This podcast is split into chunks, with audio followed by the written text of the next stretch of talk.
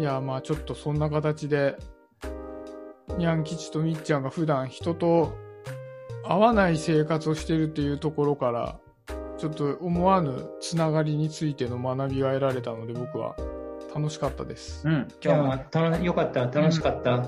まあ、あの、あれだよ、多分、俺、よし、あ、にゃん吉とは、週1とか、まあ、そんなペースなんだけど、会うのは。うん。でも思うんだけど、その、こうちゃんとつながれてるっていう体験のある出会いがあるとか、そういう関係性の人がいるっていうことは、まあそんな、例えば僕の場合は、そんなに毎日誰かと会う必要がないんだなっていう、あの、そんな感覚ある。ぼ僕もともと寂しがり屋だからさ。うん。だから、あの、できるだけ本当は人と会っていたいのよ。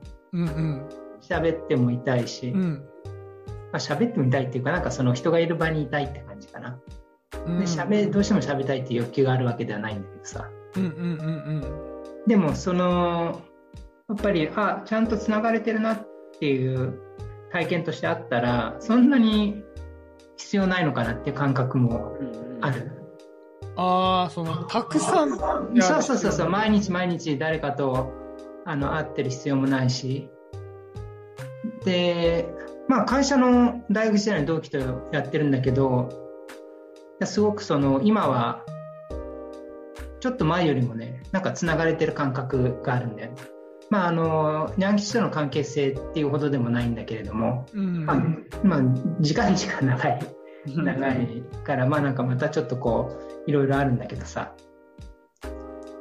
まあ、あの、そうすると別に週1でも十分だなっていう感覚もあるし。なるほどね。そうそうそう。そんな感じ。そうか、たくさんで頻繁であるってことが重要じゃなくて、そんなに多くないし頻繁じゃないけど、その強く感覚が持ててるっていうのが大事だってことか。そう、なんか繋がってるっていうさ、なんかあの僕のこれはつながりに対する、えー、と感覚的なものなんだけど、うん。つながってるっていうものがあると、なんかつながってんだよね。なんて言えばいいんだあの、要は、つながりに対して信じられるのよ。うん。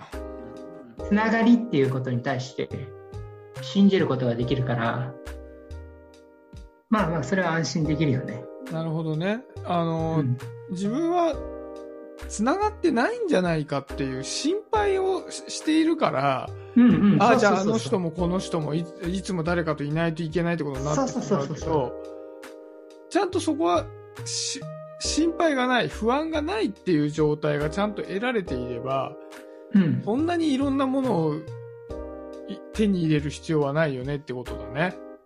そうだね。まあ、あとはまあ、別に、あの、全然それで他の、あの、人と会うとかってあっても全然僕はいいと思うんだけど、うんうん。その、そこで、えーっと、あえてこう、疲弊するような、こう、つながり方を、こう、しに行くってこともなくなるだろうし、うん。うん。その一つ、あの、たった一つでもそういうつながりがあると、なんかその日常的なそのつながりに対する、えーっと、いい、いい意味での緩さとか自然体でいられるっていううんふうには思うよね。い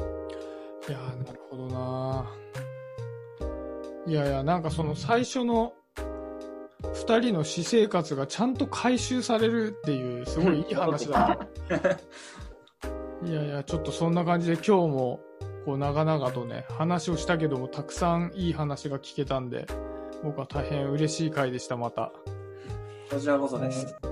まあとんでもないですようんまあじゃあそんな感じでまた来月も新たな話題で話していきたいなと思ってるので、よろしくお願いします。こちらこそよろしくお願いします。じゃあそんな形で、えー今回は締めさせていただきたいと思います。えー、にゃん吉とみっちゃんでした。ありがとうございましありがとうございた。ました。